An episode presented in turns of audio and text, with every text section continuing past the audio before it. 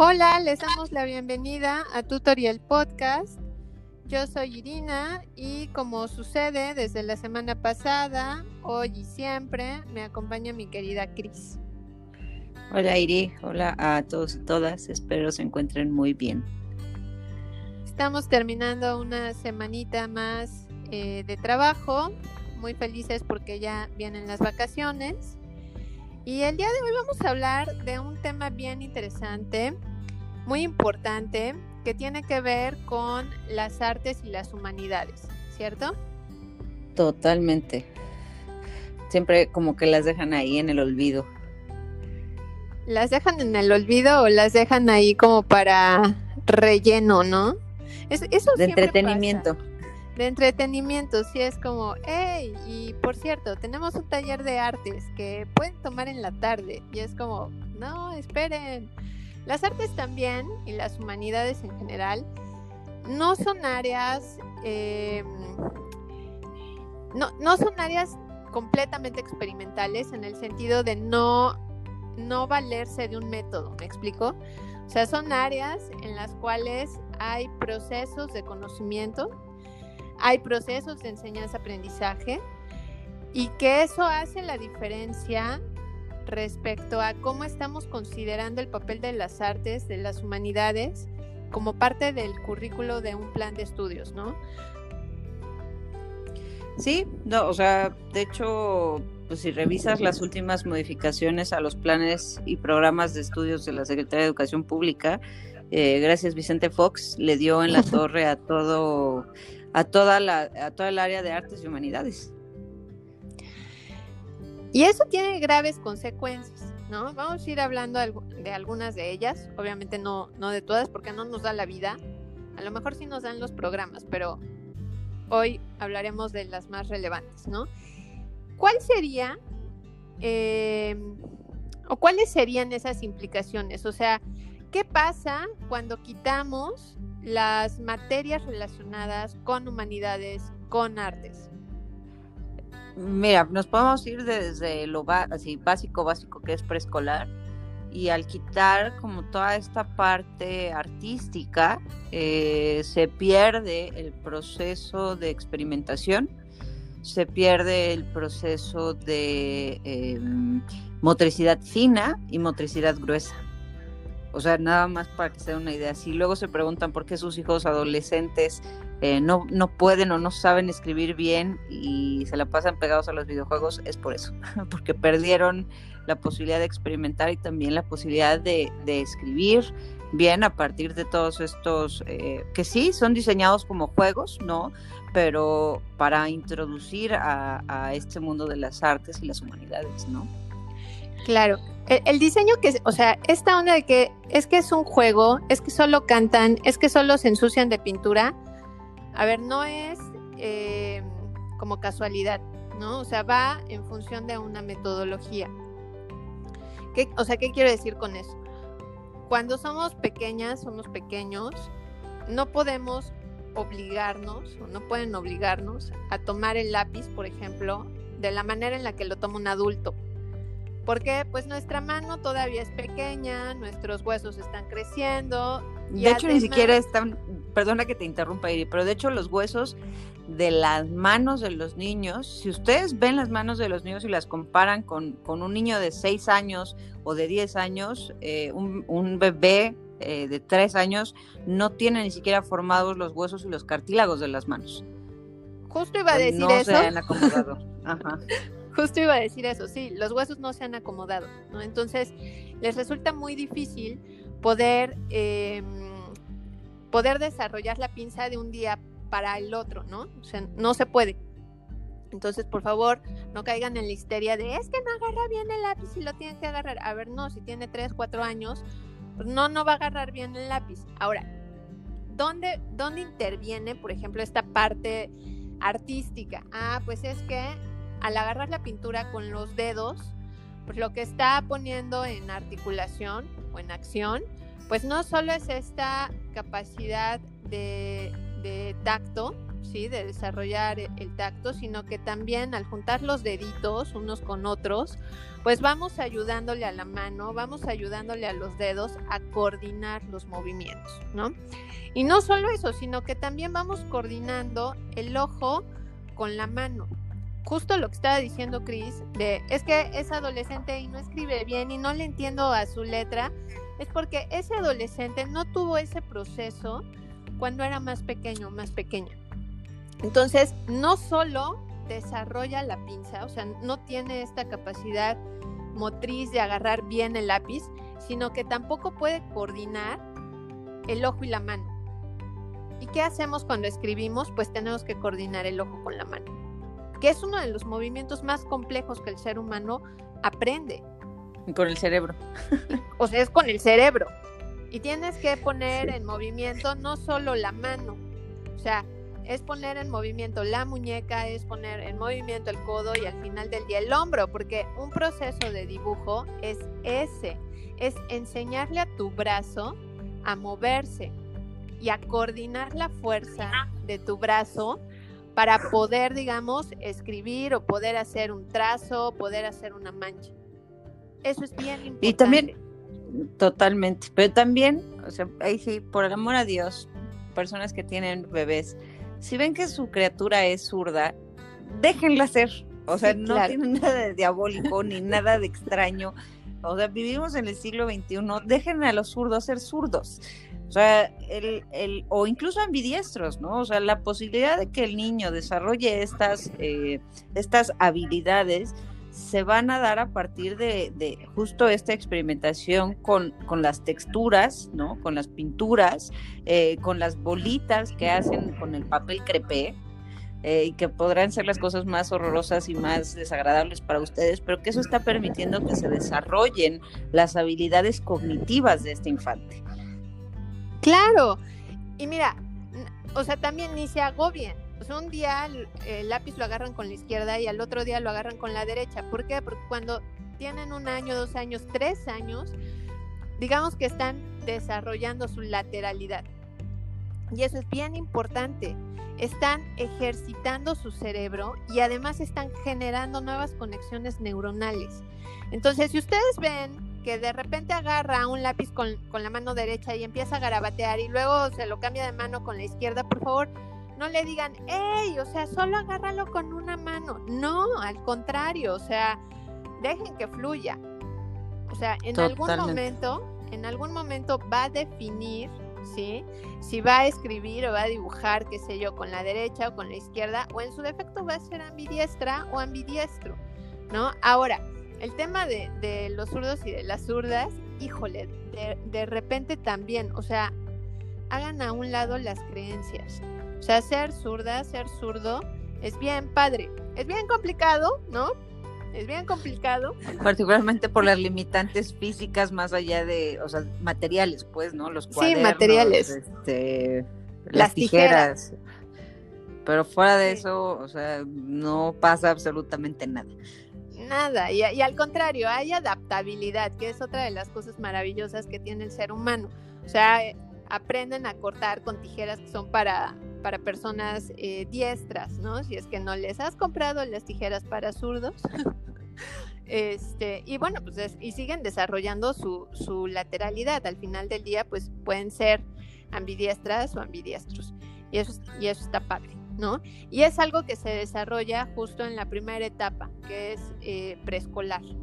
Curiosamente, eh, pues con, a raíz de este tema de la, de la pandemia, pues se ha hecho más evidente esta ausencia de las artes, esta ausencia de hacer las bolitas de, papel crepé, el hacer rayones en una hoja, ¿no? Dejen que hagan rayones en las hojas, eso es importante porque también les ayuda a tener noción del espacio, no solo del espacio del papel, sino que también es algo que se va a traducir en la noción del espacio que recorren con su cuerpo.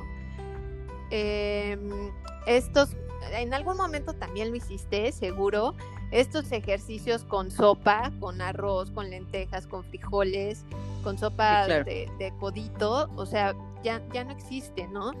Y lo peor del caso es que estos ejercicios de bolitas, palitos, de unir líneas, ¿no? De seguir. De brincar la ranita. De brincar la ranita, quedaron fuera. O sea, de, la, de la nada, o sea, te piden que ya tracen la A, la E, la I, la O y la U, sin haberles dado la base del palito, de la bolita. ¿Me explico?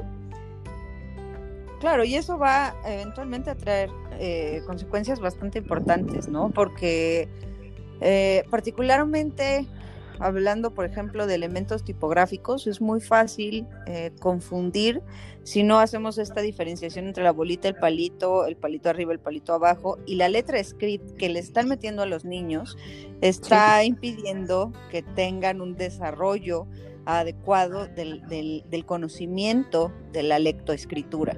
Entonces, eso se va a traducir en un niño de primaria que no puede leer porque no puede diferenciar la P de la Q. O la D de la B. Claro, la D con la B o con la P. ¿No? O la G y la J, que de repente también les cuesta trabajo. Claro. Entonces, y no solo eso, sino que también falta esta parte, digamos, visual. Yo me acuerdo que no solo era hacer las bolitas y los palitos, sino que también para aprender a, escribir y posteriormente para aprender a leer, te enseñaban el sonido de la letra en función de un dibujo. O sea, el típico M de mamá. Y pues tenías el dibujo de la mamá, ¿no? Claro. Eso también está quedando en un segundo plano. O sea, incluso el sonido, la, parte fonética, ¿no? De, a ver, ¿cómo suena la, la, M, ¿no? O sea, de entrada ya les están diciendo, la M es mamá. Y es como, hey, el sonido primero, el sonido de la letra es importante para que lo puedan ir asociando con el sonido de las vocales. Y pónganles dibujos. ¿Por qué? Porque así aprende el ser humano. Aprendemos a través de asociaciones y de imágenes. O sea, lo primero, lo primero, lo primero que hacemos es ver. Y cuando vemos, entonces nos preguntamos qué es y entonces ya le ponemos nombres a las cosas. Pero si queremos nada más así, decir, bueno, esta es la M y con M haces mamá, mm, no, o sea, de verdad estamos teniendo muchos problemas educativos y vamos a tener muchas consecuencias con, con, los eh, jóvenes y posterior, posteriormente universitarios, porque no, no están procesando, no están, no están haciendo, digamos, todas las conexiones neuronales necesarias, ¿no? Eh, a eso le sumo la problemática de creer eh, que, las ciencias exactas, particularmente las matemáticas, son fundamentales para niños de 4 o 5 años, están fatales. O sea, el, aumentar el grado de dificultad desde preescolar no, no, no va a beneficiar a nadie, no van a ser Einsteins, este, no van a ser Stephen Hawking, lamento decirles, lo único que están haciendo son niños con una frustración muy alta que no, no van a disfrutar su infancia. Y con ansiedad. Aparte. Bueno, lo que le sigue, ansiedad. O sea, es en serio, porque de, o sea, les estás enseñando apenas a reconocer el 1, el 2, el 3 y de repente es como suma 20 más 50. y, y, lo digo por experiencia porque, pues porque me toca acompañar a, a cierta personita en clases de preescolar y así está el contenido. Claro. Cuando no, no le estamos diciendo solo porque se nos ocurre. No, lo estamos viendo, lo estamos viviendo. Ciertamente. Y cuando se descartan estos procesos de enseñanza a través de las artes, en realidad también estás descartando algo que es fundamental para las ciencias, que es la experimentación. Totalmente, completamente de acuerdo. Si no hay experimentación, entonces ¿cómo demonios vas a generar algo? ¿Cómo creen que se genera el conocimiento? El, el conocimiento no se genera en un árbol, no lo puedes cosechar. El conocimiento se genera a partir de, un, de una especie de curiosidad que te lleva a una experimentación. Y eso tienen las artes. Y otra cosa, y un error muy grande, es considerar que en las artes no hay ciencia. Perdón. pero es un gravísimo error. Y aquí yo voy a voltear, ¿no? Las cosas, porque yo podría, podría decirles que del arte es que surge la ciencia. O sea, eh, cuando ves, cuando ves una pintura, cuando ves un edificio, que dices, wow, es una obra de arte, estás viendo matemáticas. Estás viendo física. Cuando ves los colores que hay en una pintura, estás viendo química. Si pensamos en los procesos y física, ¿no? Entonces, no sé, creo, creo que, es, que hay un gran malentendido en torno al ser de las artes en la educación, ¿no? Porque se, se habla de artes cuando, cuando quieres explicarles a lo mejor, ay, pues mira, el rojo y el azul hacen tal color, ¿no? Y ahí muere, ahí queda, en explicarles el color. Pero pues, ¿qué pasa si lo llevas a un plano de experimentación? ¿Qué pasa también si les das la posibilidad de a través de las artes desarrollar su sensibilidad. Sí, otro, otro cuento sería, ¿no? Creo que el, o sea, una de las formas quizá más, más interesantes justo de, empezar a enseñarles o introducirles o sea, las ciencias a los niños es justo, insisto, a través de la experimentación y tiene mucho que ver con los colores, ¿no? O sea, el que los niños de pronto vean o sea, y, a partir de este mancharse las manos, eh, cómo el rojo con el azul se va a convertir en púrpura o en alguna tonalidad de morado, pues evidentemente va a llamar la atención y va a, generar este, este interés, ¿no? Y no quiere decir nada más que se va a interesar por las artes, porque también, ah, Dios mío, cómo estigmatizan eh, el hecho de que un adolescente quiera estudiar artes. Dios santo, o sea, no, no acabamos de superar y creo que ese es uno de los grandes problemas de, Latinoamérica en general, ¿no? O sea, de países en vías de desarrollo, que creemos que las artes, que las humanidades eh, son esta especie de, parias, ¿no? Y que cualquiera que se dedique a ellas va a morir de hambre o va a vivir en un bajo puente, ¿no? Y está tan arraigada esa costumbre y, y esa creencia que lamentablemente pasa yo no vivo en un bajo puente. No, yo tampoco vivo bajo un puente, ¿verdad? Pero porque hemos, o sea, porque hemos, nos ha costado mucho también cambiar el chip, sobre todo en los lugares donde hemos trabajado. Sí, totalmente. O sea, un poco también es eso, ¿no? Em, y creo que también es, eso es importante. O sea, si hay una pedagogía, si más bien si hay una didáctica de las artes y entonces se incluye dentro del plan de estudios. O sea, en el kinder ya aprendiste a hacer las bolitas, aprendiste a desarrollar, digamos, eh, la, motricidad fina, pues ¿qué viene en la primaria? ¿no? O sea, pues eh, viene el siguiente nivel, ¿no? Que tiene que ver con esta quizá aproximación hacia los materiales, de repente hacia algunos artistas, porque eso también es importante, o sea, ver los procesos de otros artistas, no solo en relación a hacer una obra de arte, sino en relación a cómo están aprendiendo, porque ese es otro también importante, ¿no? O sea, el, arte también es aprender, o sea, hay un proceso de aprendizaje y se puede ver en algunos casos muy, muy de manera como muy visible, muy, muy evidente, ¿no?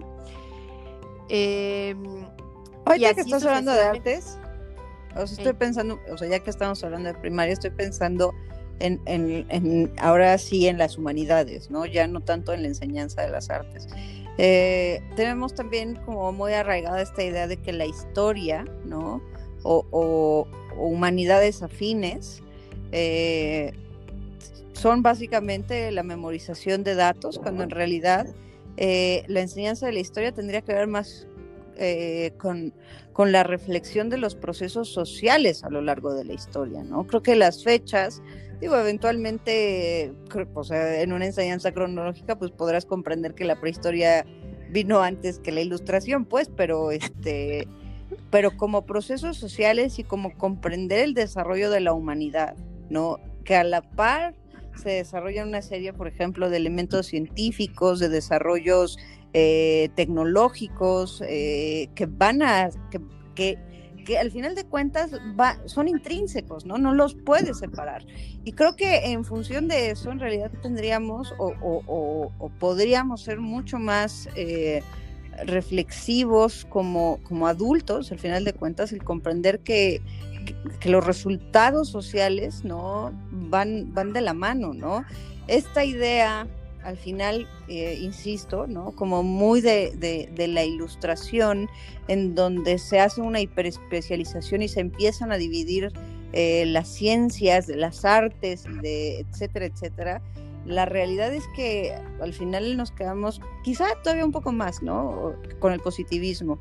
Nos quedamos un poco torcidos porque empezamos a separar en realidad algo que siempre estuvo junto, ¿no? Pienso, por ejemplo, en Leonardo da Vinci. Leonardo da Vinci era eh, lo mismo ingeniero que pintor.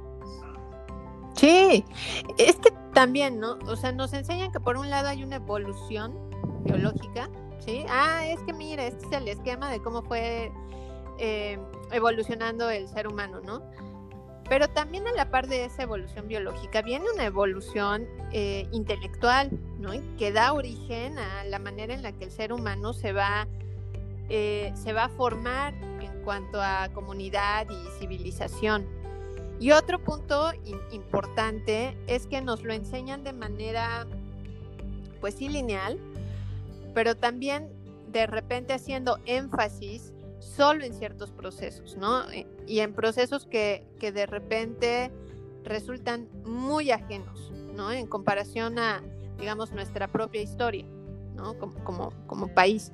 Que eso también ha sido todo un tema terrible porque eh, se han recortado muchísimo temas importantes dentro de la historia de México. Y pues eso o sea, eso genera un problema muy, muy, grave muy grave. Déjense ustedes el no saberse las fechas. O sea, en una clase, justo como dices, Cris, o sea, les pones la cronología y mira, por ahí de tal fecha pasa esto, esto y esto y ya lo puedes ubicar. Pero el recortar los temas o el cortar la información, el quitar, digamos, toda esta parte de desarrollo eh, de desarrollo civilizatorio en Mesoamérica, ¿sí? o sea, hablo de la época prehispánica, es terrible porque forma parte de nuestra historia, forma parte de nuestra, de nuestra base como sociedad. Y que aparte también, o sea, digo, tú estás hablando ahora de Mesoamérica, pero yo pienso eh, justo, no sé, en 1940, o sea, como todos los procesos sociales importantes en México que nos permiten entender la situación actual del país, ¿no? Han sido así recortados y ahí medio pegados. Eh, pienso también, por ejemplo, en el caso de secundaria, ¿no? Que ya solo llevan en un año de secundaria historia. Eh, pues evidentemente la, reflexión o, o, la contextualización del por qué el cuándo y el cómo estamos como estamos, ¿no? Eh, resulta importante y al final de cuentas, y, puedo entenderlo, ¿no? Eh, pues la educación al final eh, está respondiendo a intereses políticos y los intereses políticos están respondiendo a fines económicos, ¿no? Nos interesa más tener personas que no son reflexivas, pero que están produciendo, ¿no? Que personas que comprenden su entorno y entonces son capaces de exigir otro tipo de trato. Y pasa siempre, o sea, el, eh, el, sistema educativo mexicano es así. O sea, va a responder al, gobierno en turno, ¿no? Por eso también encontramos estas, eh, estos grandes recortes, no solo presupuestales, sino también estos grandes recortes en cuanto a planes de estudio y en cuanto a proyecciones de, de qué se va a hacer, ¿no? Porque pues depende de lo que, del paquete, digamos, sexenal que se maneje. Entonces no hay una continuidad, no hay una continuidad. Y pues, o sea, y no tiene sentido. O sea, porque en seis años esto vuelve a cambiar y así sucesivamente. Y justo lo que necesitas, pues, es gente que, que nada más trabaje, pues. O sea, no, no necesitas personas reflexivas, no necesitas personas sensibles. Y cuando digo sensibles, no me refiero a que andemos chillando todo el tiempo en la calle. O sea, no, que no tiene nada de malo no tiene nada de malo chillar todo el tiempo, más bien eh, la palabra sensible la estoy usando en función de pues tener la, capacidad eh, de, percepción, ¿sí? pues abierta, ¿no? Y que eso también nos lleva a hablar de empatía y nos lleva a hablar también de lo importante que, es poder expresarse, no solo de, eh, en cuanto a palabras, sino también en cuanto a la parte emotiva, ¿no? Eso me refiero con, sensible, pero pues no, no lo necesitas porque no lo estás, no le estás incentivando, no le estás enseñando, pues básicamente desde preescolar. Claro. O sea, estás bloqueando todas las posibilidades de ser un ser empático este, a, otro ser humano, ¿no? A otras formas de vida incluso, ¿no? Y que justo eso nos enseñan las humanidades. Nos enseñan a ser reflexivas, reflexivos. Nos enseñan a ser analíticos. Primero con, con nosotras, con nosotros. Y en segundo lugar, pues con las otredades. Si las quitas, pues dime cuándo vamos a hablar de empatía. Pues no, no hay manera. No hay manera. No hay manera. Ahora, otro punto también importante respecto a las artes, respecto a las humanidades, es que se podría tener ¿no? mayor conciencia respecto a, a lo que llamamos patrimonio y lo que consideramos patrimonio. Creo que ahí también hay un punto importante ¿no? Que podríamos abordar, porque de repente hace ruido, ¿no? Esta palabra de es el patrimonio. Bueno, a ver qué es patrimonio. Sí, ¿no? Bueno, todos los monumentos están asociados a unos valores determinados de una época, ¿no? y si no, comprendemos los valores determinados de una época, pues simplemente son cosas vacías, ¿no? O sea, objetos que están vacíos de una identidad de un valor, de una, de una significación simbólica. Exacto, entonces, pues imagínate, ¿no? La, pérdida que, en realidad tenemos, ¿no? o sea, y va, va más allá de algo, de algo físico, ¿no? Por eso también de repente es muy fácil, pues que se vuelen, ¿no? Cosas culturalmente importantes para nosotros. No, no hablo de, de edificios, pienso más en función, por ejemplo, de los textiles, Claro. ¿No? O sea, hablando en, ese sentido, pues como de repente eh, solo hacemos ruido cuando nos enteramos que X gran marca se robó los bordados de tal comunidad de Oaxaca, ¿no? Pero pues en, en nuestro cotidiano esa comunidad pasaba desapercibida, ¿no? Sí creo que también el conocimiento, y justo vuelvo a hacer énfasis en el desarrollo de la capacidad sensible, pues nos daría la base pues para poder defender, para poder eh, reconocer el valor cultural, artístico y estético que tienen estas manifestaciones. Sí, no, totalmente. Este, luego nos preocupamos más por, este, o nos burlamos de, de esta marca de ropa, ¿no? De Grupo Inditex, porque saca las bolsas de mercado, pero pues en realidad cuando vemos las bolsas de mercado decimos, ay, qué oso, güey.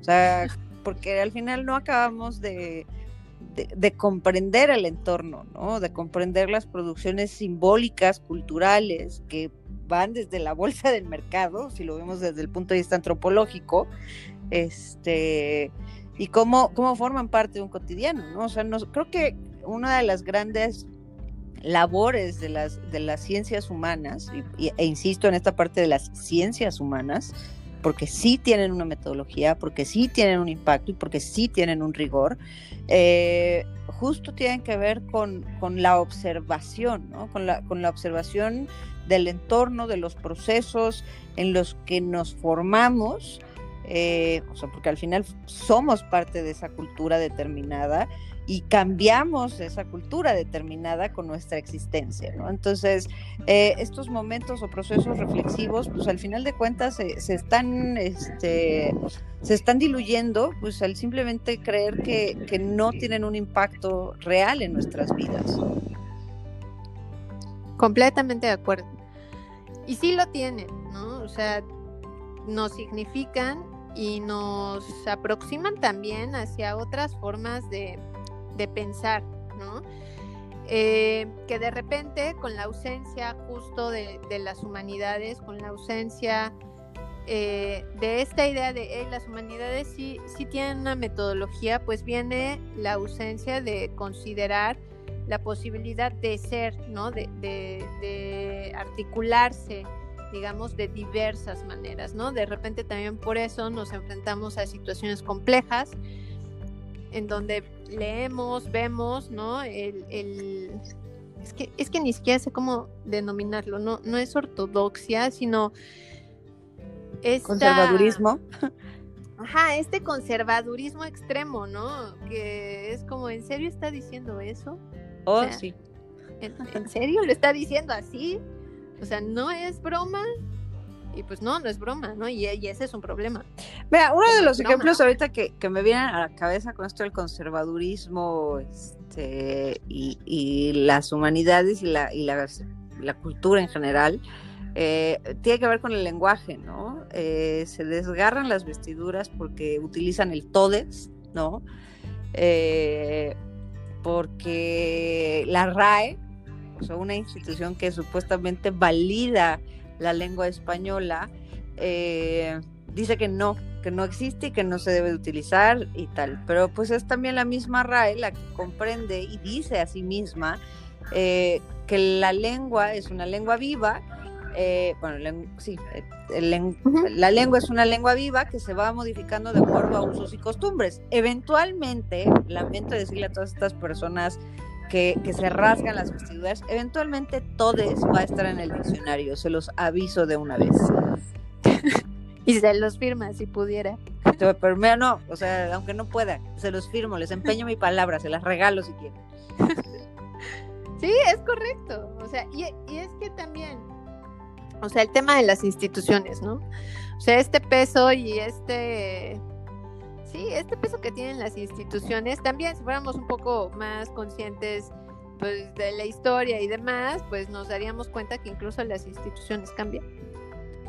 ¿no? Porque la sociedad pues, es la institución del matrimonio simplemente, ¿no? O sea, me encanta, me encanta cómo dicen, es que Diosito dice, a ver, señores, el matrimonio institucional como tal no tiene absolutamente nada que ver con la religión y simplemente me voy a ir a Juárez para decirles que el matrimonio se estableció para llevar un registro de las personas que estaban juntas.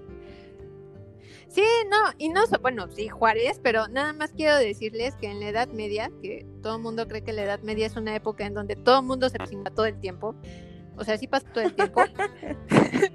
pero en plena Edad Media... o te caía o te estornudaban y te morías, o te caía este, una chincha y te morías. Sí, bueno, pasaban mil cosas. Pero en la Edad Media, en esta época en donde Diosito estaba así bien fuerte, bien presente, nunca ausente, la mayor parte de las personas vivían juntas, no se casaban. O sea, vivían en unión libre, pues. ¿No? Punto pecadores. Vivían en el pecado. Yay, ¿quiénes se casaban? Por los nobles. ¿Por qué solo se casaban los nobles? Porque eran los que tenían el varo para casarse. Por la iglesia.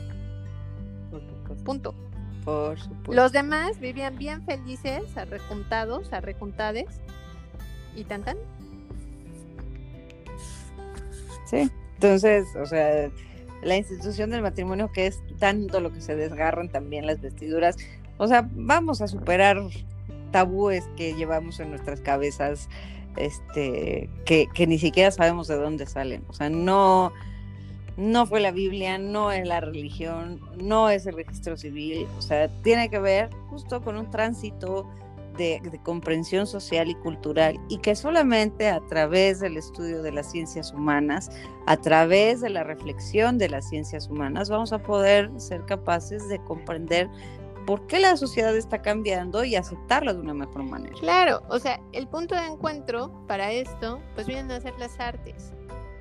O sea, lo vemos en la, pintura, lo vemos en la escultura, lo vemos en el cine, en la fotografía, en la música, ¿no? O sea, tan es así, ahorita se me vino a la cabeza, a ver, el renacimiento, ¿no? O sea, esta época de Leonardo, esta época así como, ¡ay, el rey de... de las tortugas sí, ninjas. Iba a decir eso, de las tortugas ninja, ¿no?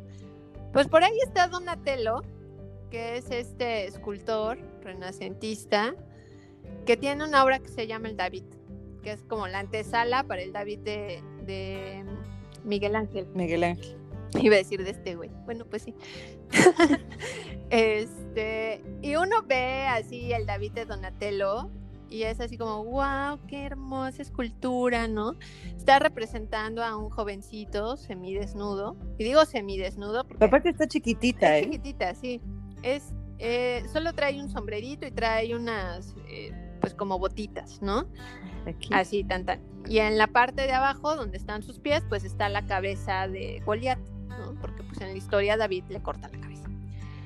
Pero un poco más allá de, de eso, ¿no? Y ya leyendo acerca de la pieza, eh, contrastando análisis, pues hay un elemento bien padre que tiene la pieza y que nos vincula con la cultura queer del Renacimiento. O sea, yo no puede decir como que, que, que, o sea, cultura queer en el Renacimiento, sí, cultura queer. O sea, Donatello con esa pieza está saliendo del closet. Porque hay un elemento de una plumita, de una pluma de, un ave, que se le mete entre las piernas al David y lo acaricia. Porque Goliat no está muerto, digamos así, porque le cortó la cabeza, sino perdió la cabeza por amor, ¿sí? Por amor hacia David. Y eso está ahí en la escultura, es una obra erótica, ¿no? Cambia el, significado de, la pieza.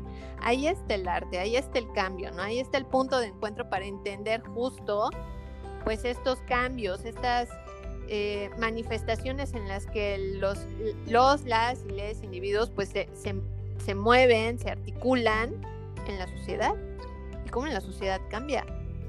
Y estoy hablando del renacimiento. Sí, está, está, increíble. Y bueno, o sea, ahí es solamente poner un ejemplo, pero la realidad es que, o sea, nos podemos ir, por, por ejemplo, a Borromini, este, y a todos estos grandes escultores renacentistas y, y, bueno, que, que, empiezan a inaugurar el barroco, ¿no? Eh, con todas estos, todos estos elementos eróticos que, que en realidad pues si nos quitáramos un poco este velo como tan eh, mojigato, ¿no? Podríamos apreciar un poco más en realidad el, eh, pues eso, ¿no? O sea, cómo, cómo el ser humano al final, eh, desde un punto de vista holístico, pues también es sexual, ¿no? Y la sexualidad no tiene que ver nada más con este, con el sexo propiamente, sino con, todo lo que puede estimular sensibilidad en el ser humano, ¿no? Sexualidad y sensualidad. Completamente de acuerdo, ¿no? O sea, para, resumir, pues, las ciencias humanas nos abren los ojos, nos abren la mente. Fin, adiós. Fin, adiós, ya. Pónganse a leer. O a ver, ¿no? O sea, igual y, o a ver, entendemos perfectamente que, vivimos en un mundo en el que, particularmente en un país en el que no se nos este, inculca el hábito de la lectura. Está bien, o sea, no se sientan mal al respecto, ni digan, ay, no, qué hueva, no quiero leer. O sea, al contrario, bueno, no quieren leer, pues pónganse a ver documentales, pónganse a ver los libros de arte que traen pocas palabras y muchas imágenes y empiecen en realidad a observar los detalles, ¿no? Eh, que les van a empezar a abrir eh, estas preguntas eh, que, que a veces se nos quedan ahí guardadas. Claro, o sea, también es que ese es otro error. Ahorita me acordé de algo típico que en la prepa ¿no? Te quieren acercar como esta parte de, la literatura, hablando de literatura. O sea, a fuerza te tienes que chutar el Quijote, a fuerza te tienes que chutar el cantar del Cid campeador, ¿sabes? Y a fuerza, o sea, como la cereza en el pastel, las tragedias de Esquilo. O sea, sí está cool, pero no para Pepe. Pues si te vas a dedicar a literatura clásica, pues órale va, ¿no? Pero o sea, sí, pero no para primero de prepa, segundo de prepa. Estoy de acuerdo. O sea, más bien ponles literatura que vaya acorde a su contexto, a sus gustos y a sus a sus acercamientos. Así vas a lograr que una pequeña persona y aparte adolescente tenga la posibilidad de, eh, pues de acercarse a la, a la, literatura, ¿no? O sea, si no, pues más bien lo que vas a hacer es alejarlo todavía más. Qué hueva leer el Quijote. O sea, de verdad, Sí, no, de verdad. De verdad. O sea, se lo dice una persona que se dedica a las humanidades. o sea, que estudió humanidades, que estudia. Dos personas. dos pues, personas. yo no quería agregarte al, al que hueva leer el Quijote, pero bueno, ya somos dos que decimos que hueva leer el Quijote. A ver. No, pues sí, qué hueva. Porque además maneja un lenguaje diferente, esa es otra. O sea, en prepa, ¿quién quiere estar leyendo el Quijote? Nadie. Perdón, saqué mi trauma, saqué mi trauma. A ver, eso no quiere decir que no hayamos leído el Quijote. Eso no quiere decir que ah, no, sí, claro. el Quijote dentro del contexto y la obra que representa. O sea, en realidad, el Quijote, o sea, ya si, si nos ponemos a analizar el Quijote, el Quijote es maravilloso. Pero estando en preparatoria, lo último que quieres es leer un pinche libro de 500 páginas en donde te hablan súper extraño. Y dices, ¿y este güey por qué se está peleando con un o sea, con un ventilador gigante. Ajá, justo. A lo que voy es que hay una falta de didáctica. Porque si hubiera una didáctica, entonces sabrías que a un adolescente no le pones a leer el Quijote. Pues le pones a leer, mira, si quieres introducirlo, o sea, pues le pones a leer, a, leer no sé, fábulas de Sopo si quieres, ¿no? O sea, no todas las fábulas de Sopo, por el amor a Dios pero seleccionas una serie de fábulas de Sopo, seleccionas una tragedia, quizá no de Esquilo, quizá de, no sé, este, ay, ¿quién? Se me olvidó el nombre de este otro que escribe tragedias. Bueno, X. Ah, Eurípides, Medea, para que digas, ay, no manches, está loquísimo. O Antígona. No sé. No sé. Ándale. Este, y vas seleccionando quizá dramas o novelas o cosas que los que los chicos puedan aprender y reinterpretar, ¿no? Me acuerdo mucho que ese era un ejercicio que nos ponían en la universidad, este, a Irina y a mí, eh, porque compartimos profesores, en donde nos dejaban leer, no sé, por ejemplo, ¿no? La Divina Comedia, a ver, ¿y cómo la traes, o sea, cómo la traes a lo contemporáneo? ¿Cómo la explicas desde lo contemporáneo? Porque sí está muy padre que un señor se vaya a recorrer todo el infierno y el purgatorio y llegue al paraíso buscando a su amada pero ¿cómo lo traduces a una época contemporánea? Sería increíble ver cómo los chicos transforman una Antígona a una Antígona contemporánea. Claro, es que también de eso se trata, ¿no? O sea, de echarle pues un poco más de creatividad al asunto. Ah, porque los dramas... que quieres que... Los dramas griegos son dramas contemporáneos, ¿eh? O sea, tampoco se... Claro, son dramas contemporáneos y funcionan perfectamente bien. Y aparte creo que mejor que las novelas de Televisa, ¿eh? Uy, sí, ¿no? Y con finales bien inesperados. Ese de Medea, o sea, uno está esperando que la castiguen y es como... O sea, y si lo traes al presente, no, hombre. O sea, de, de verdad, y no lo digo porque quiere echarle flores a Medea, pero de verdad suceden, pueden suceder cosas muy interesantes, ¿no? Si le das también chance a este adolescente de expresarse. Porque también, o sea, hay, hay que flexibilizarse respecto a ciertos, pues ciertas normativas, ¿no? Es que tienen que leer a los griegos, ok, sí. Y expectativas, ¿no? Pero, o creo que más allá de normativas pero son por, expectativas. Sí, Sí, sí, sí. Y aparte, insisto en algo que hablábamos justo la semana pasada, ¿no? O sea, los profesores, en general, o sea, no solamente de humanidades, los profesores, de hecho creo que más los de matemáticas, esos malditos, son profesores porque no les quedó de otra. Y entonces, como tienen cagada la vida, le van a cagar la vida a la, a la gente a la que están enseñando. Oye, qué fastidio. E, eso es terrible. Ese es el peor docente que puedes tener que puedes encontrar como colega y como profesor. O sea, que haya llegado ahí porque no le quedó de otra. O sea, no. De verdad es alguien que no funciona y te das cuenta por la manera en la que da la clase, por la manera en la que son justo estos que te obligan a leer el Quijote y si no leíste el Quijote eres un inculto y nunca vas a hacer nada de tu vida y mejor dedícate a las ciencias porque para las humanidades no sirves.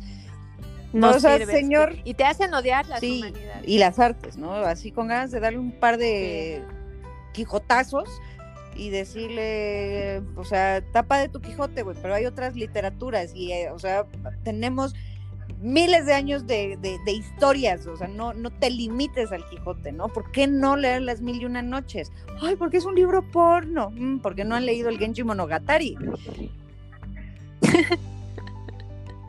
pues sí, digo.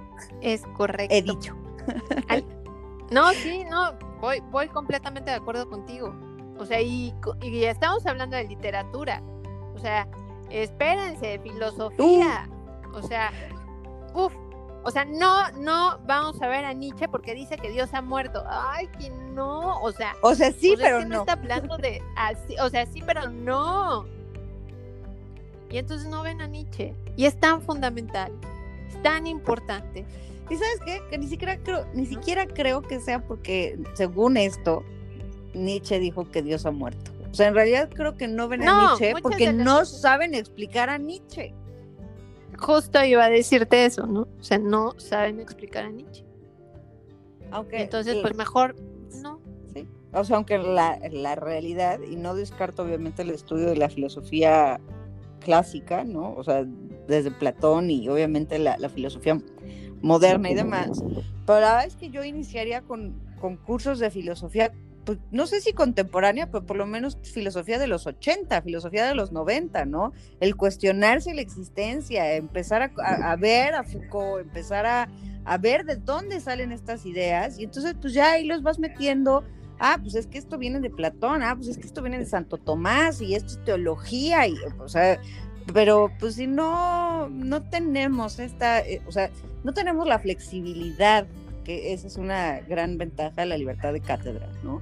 No tenemos la, flexibilidad de, de, comprender cómo es la generación, comprender los gustos como individuos y como colectivo que tenemos en un grupo, pues evidentemente no vamos a tener la sensibilidad de adaptar el, proceso de, enseñanza a jóvenes que tienen otros intereses más allá de, de aprenderse que Platón vivió en tal época y el libro más importante, libro entre comillas más importante de, Platón, pues fueron este, los diálogos. Completamente de acuerdo.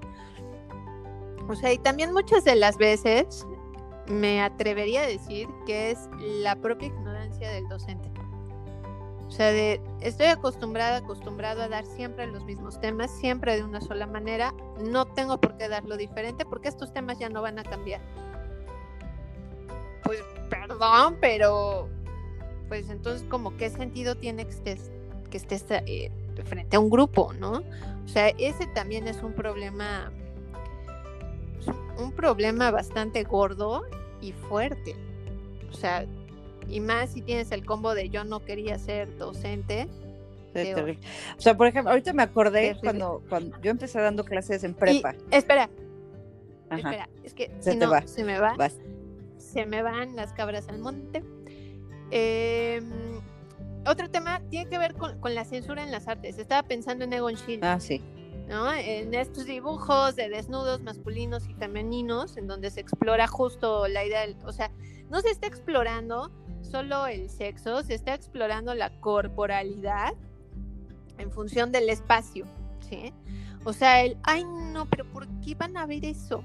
O sea, no. Y entonces, ¡pum!, censura. O sea, si vamos a eso, ay, ya, mejor este, pues no sé, pónganle un manto a Cristo, vístanlo. o sea, así, así, de ridículos, ridículas, ridículas, se escucha. Sí, totalmente.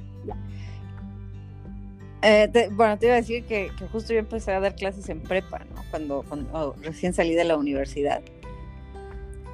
Y, yo los veía así, o sea, cuando entraba decían, puta, ¿no? Clase de historia, y decía, pues chale, ¿qué experiencia tienen con la historia estos cuates, ¿no? O sea, ¿qué, qué onda? Y conforme iba pues avanzando, iba metiendo como medios audiovisuales para, pues, para que se fueran relacionando con la historia, sea, no sé, era historia de, este, del siglo XX, ¿no? Entonces, pues, les ponía los discursos de Hitler, este, y les explicaba, pues no sé, la corporalidad, la forma en la que se expresaba, cómo se relacionaba con la política, o sea, como todos estos procesos, y ya cuando hablábamos de las artes dentro de esa época, decía, bueno, la ópera fue muy importante, ¿no? y ponían cara de puta ópera, qué hueva. O sea, en vez de ponerles una ópera, les ponía a Box Bunny, ¿no?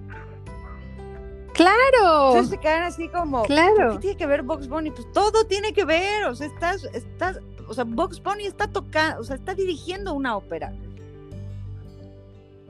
O es, ¿no? Porque también hay un, o sea, con Box Bunny aprendimos historia. Ojo, claro. Eh, me hizo recordar algo en una clase en donde quería, fue hace como dos años o tres, donde les tenía que hablar acerca del, em, del dadaísmo. Entonces, pues el dadaísmo es una vanguardia del siglo XX, donde rompe con, pues, con, con la razón. Y entonces se me ocurrió que podía literal romper con la razón. Y llevé mi libro, El discurso del método, de René Descartes, ¿no? que es el papi del racionalismo. Y entonces, muy seria frente a la clase, les enseñé el libro y les dije, bueno, pues este es el método cartesiano, quien lo rompe. Y nadie quería romperlo. Y entonces yo lo rompí primero, rompí la razón. Y posteriormente pasé el libro, ¿no? Y rómpanlo. Porque pues eso hace el dadaísmo, ¿no? Y justo eh, toda la clase fue así. O sea, me atrevo a decir que fue una clase bastante extraña y violenta. Porque el dadaísmo es extraño y violento. Y el dadaísmo rompe con todos estos eh, modelos racionales, cambia las percepciones, ¿no? Y, y justo analizamos cómo es que en una imagen se rompe la razón y el resultado es un collage y el resultado fue el collage pues del método cartesiano, ¿no? Ahí está. Digo, entre otras cosas que también hicimos, pero para mí el más significativo fue ese. ¿Cómo vas a romper el libro? Bueno, ¿por qué no? Pues es un libro. Digo, pues es un libro. Digo, pues, ¿qué tiene? Y está en función de algo. ¿no? lo van a leer. claro, está en función de algo. Entonces, creo que también es eso, tratar, o sea, eso nos lo dan las ciencias humanas, la, posibilidad de, de, hacer estas conexiones, estas asociaciones, ¿sí? Con diversos elementos, diversas situaciones que no son cotidianas y que en el momento en el que las reflexionamos, en el momento en el que las enlazamos con, con estos grandes acontecimientos de la historia con H mayúscula o de la, del arte con H mayúscula, si ustedes quieren, pues cobran otro sentido. Arte con A mayúscula, ¿no? Sí, según. es que dijiste con H. Que ya dedicaremos otro capítulo para decir porque eso no existe. pero, pero hoy Me parece muy bien. Creo que esta plática da para mucho, mucho más, ¿no? Este. pero bueno, queríamos. Estamos muy emocionados. Queríamos introducir esta discusión de, del estudio de las artes y las humanidades y un poco desde dónde viene este estigma, ¿no? Claro. Y vaya que lo discutimos porque hasta parecía que teníamos enfrente a ciertas personas. Vaya que sí. Pero vaya que sí. No, sí, sí, es, es muy importante este tema. En realidad creo que le podemos dedicar un par de, capítulos más. Eh, y pues digo, para ir también cerrando el programita del día de hoy, pues sí es importante, ¿no? Que ustedes sientan la curiosidad de, si no tienen un libro, bueno, pues está Google. Ah, está, está, está. Literal, Google It. Eh, no, la, la, que usas mucho para, para, para mi, mi, mi sobrina, este, la de Google Arts. Ah, sí, Google Arts and Culture, muy buena app. Bájenla, funciona perfecto para iOS, para Android. Si no tienen un smartphone, pues en la computadora ponen Google Arts and Culture y la verdad es que está muy padre, es un muy buen primer acercamiento a museos, a colecciones, y no solo de arte, o sea, en general a todo lo que el ser humano produce. Entonces, eh, creo que ese sí sería, sería un buen ejercicio, ¿no? Es una, una muy buena recomendación que les, que les hacemos. Pues sí, totalmente. Ya para despedirnos, Cris, ¿con qué, ¿con qué cierras? No le saquen a las humanidades. Sí, no muerden. Bueno, no más tantito, pero. solo te cambian la perspectiva. Pero no le saques. Te hacen una pequeña mafalda en la cabeza. Hay un poco de lágrimas en ese proceso, pero va a salir bien. Les aseguramos que va a salir bien. Pues eh, escúchenos cuando ustedes quieran. Este podcast por lo general sale todos los viernes. También nos pueden seguir en Instagram, tutori-mx. Ahí les vamos dando algunos hacks, algunos consejos interesantes eh, en relación a la cultura, las artes y en fin, a todo lo que tiene que ver con el proceso de enseñanza-aprendizaje. Me da un gusto enorme platicarles desde mi experiencia. Cris, muchísimas gracias por acompañarme el día de hoy. Gracias a Tiri. Y pues nos, nos escucharemos, nos hablaremos el siguiente viernes. Cuídense mucho.